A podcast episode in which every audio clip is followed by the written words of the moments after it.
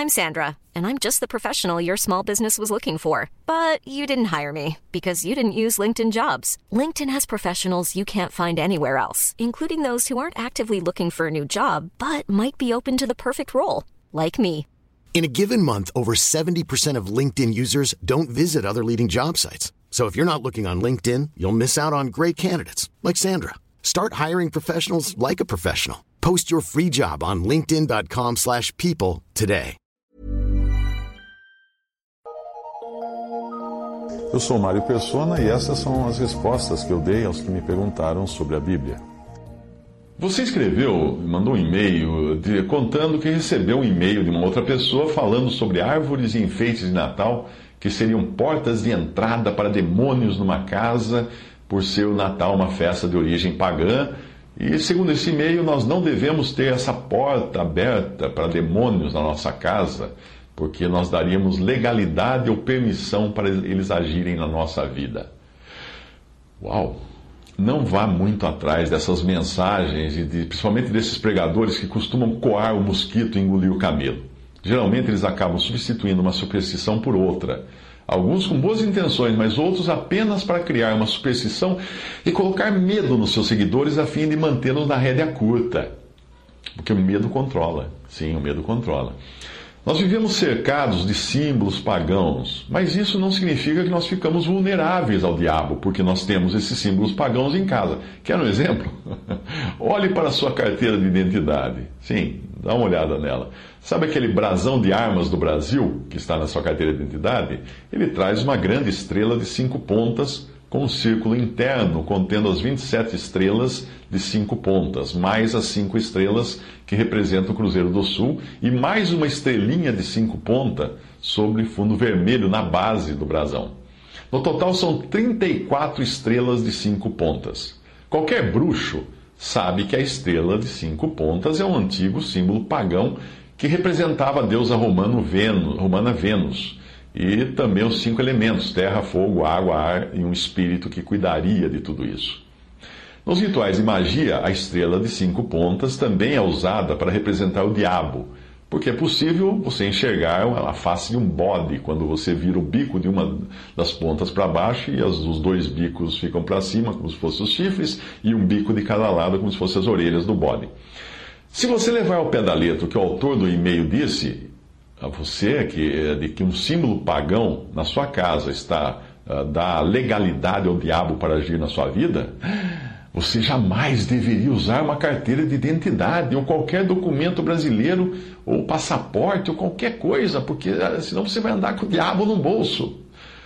Até mesmo o dinheiro traz a estrela de cinco pontas. E se você quiser realmente seguir à risca a separação dos símbolos pagãos, Livre-se do seu dinheiro. Sugestão: se você for jogar fora, mande o dinheiro para mim. Cédulas de dólar, então, são campeãs nisso, porque elas trazem diversos símbolos pagãos e maçons. Ah, apenas abrindo parênteses, eu também aceito dólares, tá? Se você for se livrar dos seus. Se você for uma médica, você deve ter um documento com aquela serpente entrelaçada, que é o símbolo do deus grego Esculápio. Se você for contabilista, terá algum documento com duas serpentes entrelaçadas, encabeçadas por um elmo alado, que é o símbolo do deus romano Mercúrio. E se você usar o tênis Nike, você sabia que a marca representa a deusa grega alada da vitória, que é equivalente à deusa vitória dos romanos? Hum, por falar nisso, eu estou precisando de um tênis Nike. Se o senhor for, for novo, manda para mim. Você gosta de chocolate? Pois é, a palavra cacau vem de uma deusa maia, por favor, só mande para mim, se não for ao leite. Eu gosto de chocolate amargo.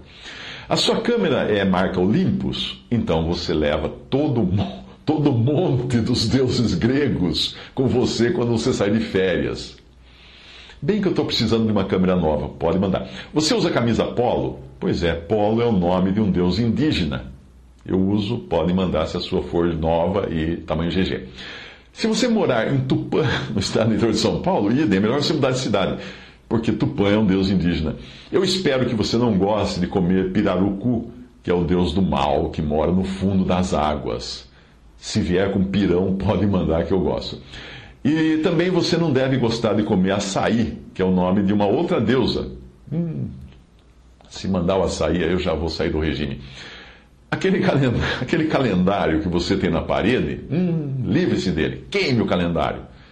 Estou brincando, hein? Não vai, não vai queimar, não, por favor. Sabe por quê? Janeiro é Jano, deus romano. Fevereiro é Febros, deus etrusco. Março é Marte, deus romano. Abril é Apros, deus etrusco. Maio é Maia. Junho é Juno, mulher de Júpiter. Julho é do imperador deus romano Júlio César. Como você pode ver, se nós quisermos viver sem contato com símbolos pagãos, nós temos que sair do mundo, usando a expressão que o próprio apóstolo Paulo fala de como lidar com o nosso convívio com pessoas incrédulas. Quer dizer então que está tudo liberado, que eu posso até comer galinha e farofa de encruzilhada, que não vai fazer nenhum mal? Não, não é bem assim. Eu quero apenas mostrar que alguns pregadores exageram ao encher de terror seus seguidores para manter o controle sobre eles, criando novas superstições. Mas faremos bem, claro, em evitar os símbolos pagãos sempre que possível, porque apesar de eles por si só não poderem nos fazer mal, a nossa associação com eles pode escandalizar alguns irmãos mais sensíveis. O capítulo 8 de 1 Coríntios explica bem isso. O cenário é o seguinte: os coríntios eram, em sua maioria, pagãos convertidos a Cristo, que continuavam vivendo em uma sociedade pagã, porque Corinto ficava na Grécia. Eles viviam cercados de parentes e amigos pagãos, templos pagãos, rituais pagãos, comida pagã, tudo não é bem o que nós vivemos no, no, no Ocidente cristianizado hoje, porque raramente você encontra paganismo puro no Ocidente cristianizado, como era na época da Grécia. Aqui os deuses e símbolos pagãos foram cristianizados para serem mais aceitos, e isso vai desde as imagens católicas até os deuses do, do candomblé, que foram rebatizados com nomes de santos católicos. Mas se você viajar para países como Índia, Burma, Nepal, Butão, etc., você vai sentir na pele o que é viver num ambiente pagão. Portanto, em Corinto havia um problema. Como um ex-pagão convertido a Cristo deveria agir em relação à carne que tinha sido sacrificada aos ídolos pagãos? Pense na galinha da encruzilhada ou no bode sacrificado nos rituais de macumba. Caso a carne estivesse em bom estado e fosse depois vendida no açougue ou servida no churrasco, para o qual você fosse convidado, faria mal você consumi-la sabendo da sua origem? Vamos ver o que a palavra de Deus diz. 1 Coríntios 8, 4. Assim que, quanto ao comer das coisas sacrificadas aos ídolos, sabemos que o ídolo nada é no mundo, e que não há outro Deus senão um só. Porque, ainda que haja também alguns que se chamem deuses, quer no céu, quer na terra, como há muitos deuses e muitos senhores, Todavia, para nós há um só Deus, o Pai, de quem é tudo e para quem nós vivemos, e um só Senhor, Jesus Cristo, pelo qual são todas as coisas e nós por ele. Para o cristão, o ídolo, a imagem para a qual os animais foram oferecidos, não representa Deus nenhum, pois há um só Deus. Porém, atrás do ídolo existe um demônio para o qual a carne foi apresentada em oferenda mas esse demônio tem poder apenas sobre aqueles que consideram o ídolo alguma coisa, ou seja, os idólatras. Afinal de contas, alguém que faz suas orações a um ídolo, louva um ídolo ou adora um ídolo, está acreditando que exista alguém ali atrás daquele ídolo para responder suas orações e corresponder à sua adoração. Esse alguém por trás do ídolo, não importa qual o nome que a pessoa dê a ele, é um demônio. 1 Coríntios 10, 19. Mas que digo? Que o ídolo é alguma coisa? Ou que o sacrificado ao ídolo é alguma coisa? Antes digo que as coisas que os gentios sacrificam, as sacrificam, sacrificam aos demônios e não a Deus. O verdadeiro crente em Cristo está, portanto, livre da influência do demônio que pode estar representado pelo ídolo ou pela carne sacrificada. Não importa. Mas isso não quer dizer que ele pode ter em casa símbolos ou ídolos pagãos ou, ou pode comer livremente carnes sacrificadas aos ídolos. Vamos continuar vendo o que Deus nos ensina na palavra de Deus. 1 Coríntios 8, 10.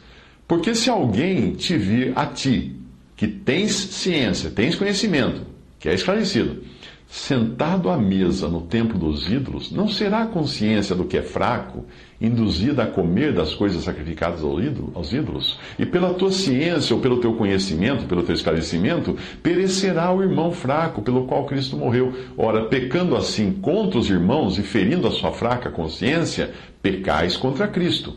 Por isso, se a comida escandalizar meu irmão, nunca mais comerei carne, para que meu irmão não se escandalize. Alguém que já tenha um bom conhecimento de que o ídolo nada é, ou a carne sacrificada ao ídolo não tem influência alguma sobre si, está obviamente imune a qualquer problema que tal ídolo ou demônio possa lhe causar. Mas se um recém-convertido do paganismo, que ainda não está bem firme nas verdades do cristianismo, encontrar esse cristão, eh, que é mais esclarecido, comendo carne que foi sacrificada aos ídolos, ele pode ficar confuso na sua mente ainda está, na sua mente ainda está muito fresca a ideia de que o ídolo é alguma coisa que tem poder, que pode atacar, etc. E quando ele vê um irmão fazer isso, talvez ele se escandalize. Por isso nós devemos evitar tudo que venha a escandalizar um irmão. Se um cristão possui em sua casa alguma estatueta antiga representando um ídolo, mas que está ali apenas como objeto de decoração, algum irmão recém-convertido que entre na sua casa pode ficar em dúvidas achando que o irmão colocou aquilo ali para trazer sorte ou proteção. Aí ele pode ir para sua casa comprar uma imagem e pôr na sua casa, achando que também ela vai trazer sorte ou proteção, mas vai fazer de forma errada. Então ele vai ficar, de alguma outra maneira, escandalizado com isso. Veja que isso depende muito do contexto cultural. Nenhum brasileiro fica escandalizado, chocado, quando encontra na casa de um cristão um troféu. Troféu desses de futebol, de jogo, de basquete mas se você prestar atenção, muitos desses troféus são estatuetas de deuses gregos ou romanos. É que a gente não, conhece os deuses gregos e romanos, mas um, um troféu uh, com uma, uma, mocinha segurando um, alguma coisa com os braços levantados pode significar Diana dos Efésios ou qualquer deusa daquele tempo. É, seria equivalente a colocar uma Nossa Senhora Aparecida em casa. É essa a gente reconhece, né? mas a outra não. Uh, a pessoa que, que, que, brasileira que vê um troféu vai, vai imediatamente identificar aquilo como troféu, não como ídolo. Na carta aos Romanos, Paulo tratou do mesmo assunto relacionado à comida, porque ocorriam problemas com judeus convertidos ao cristianismo. Comer presunto perto de um judeu recém-convertido, e os judeus não comem carne de porco, né? Comer presunto perto de um judeu recém-convertido poderia escandalizá-lo e levá-lo a tropeçar. O que fazer então? Não comer de modo algum ou evitar fazê-lo na frente dele. O mesmo acontece com o vinho na frente de um irmão que se converteu e deixou o vício da embriaguez. Ou jogar cartas perto de um irmão que tenha problemas ou teve problemas com vício de jogo. Eu já sei, alguém vai dizer que o baralho também tem símbolos pagãos. Claro que tem, tudo tem símbolos pagãos, né, pagãos nessa vida. Talvez até a logomarca da empresa na qual você trabalha. Você pode imaginar aqui qualquer situação que seja. É por amor pelos irmãos que nós deixamos de fazer algumas coisas. É por amor e não por uma lista de regras, superstições ou pavores colocados pelos líderes religiosos. É por amor que o cristão deve agir, é o amor que deve movê-lo a agir.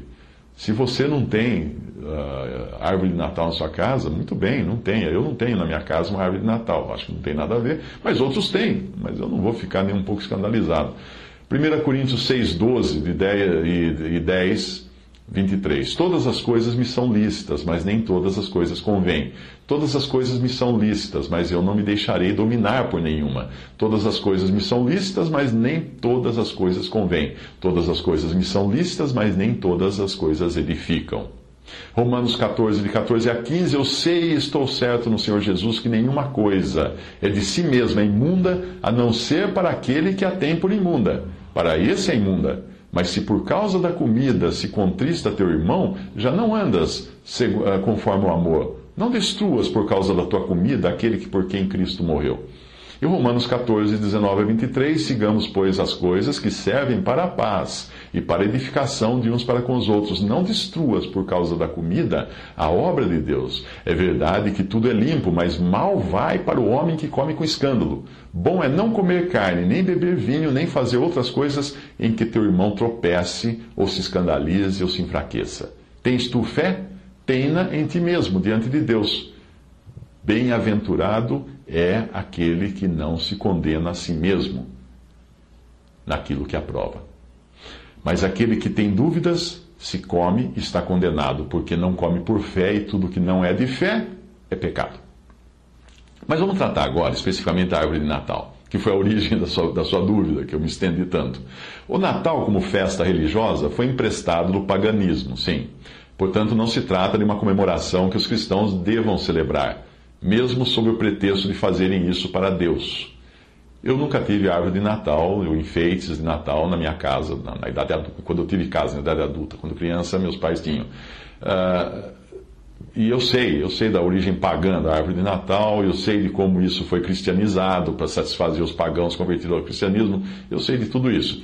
Mas eu não tenho problemas com cristãos que fazem a árvore de Natal ou até mesmo celebram, celebram o Natal de alguma maneira. A minha mãe, por exemplo, mesmo depois de convertida, ela continuou montando a árvore de Natal e promovendo um jantar para toda a família na noite de 24 de dezembro. Ela já não fazia isso mais, depois de convertida, como festa religiosa mas apenas como uma tradição de família que permitia reunir os filhos e netos em volta da mesa. Muitos fazem assim, e aí eu deixo a questão para a consciência de cada um. Eu mesmo já errei muito no início da minha conversão por fazer do Natal um cavalo de batalha. E isso não levava as pessoas a buscarem a Cristo, mas só afastá-las ainda mais dele.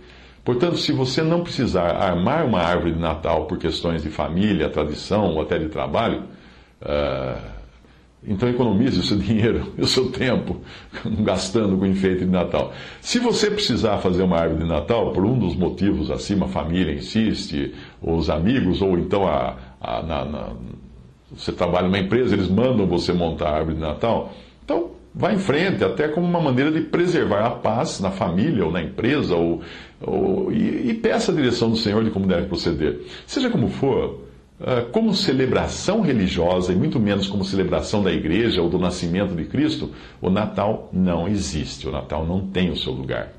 O problema do Natal ou da árvore, enfeites utilizados, não está nas coisas em si, mas no fato de estarem sendo usados como celebração cristã. Aí sim é o erro, porque não tem nenhum fundamento bíblico.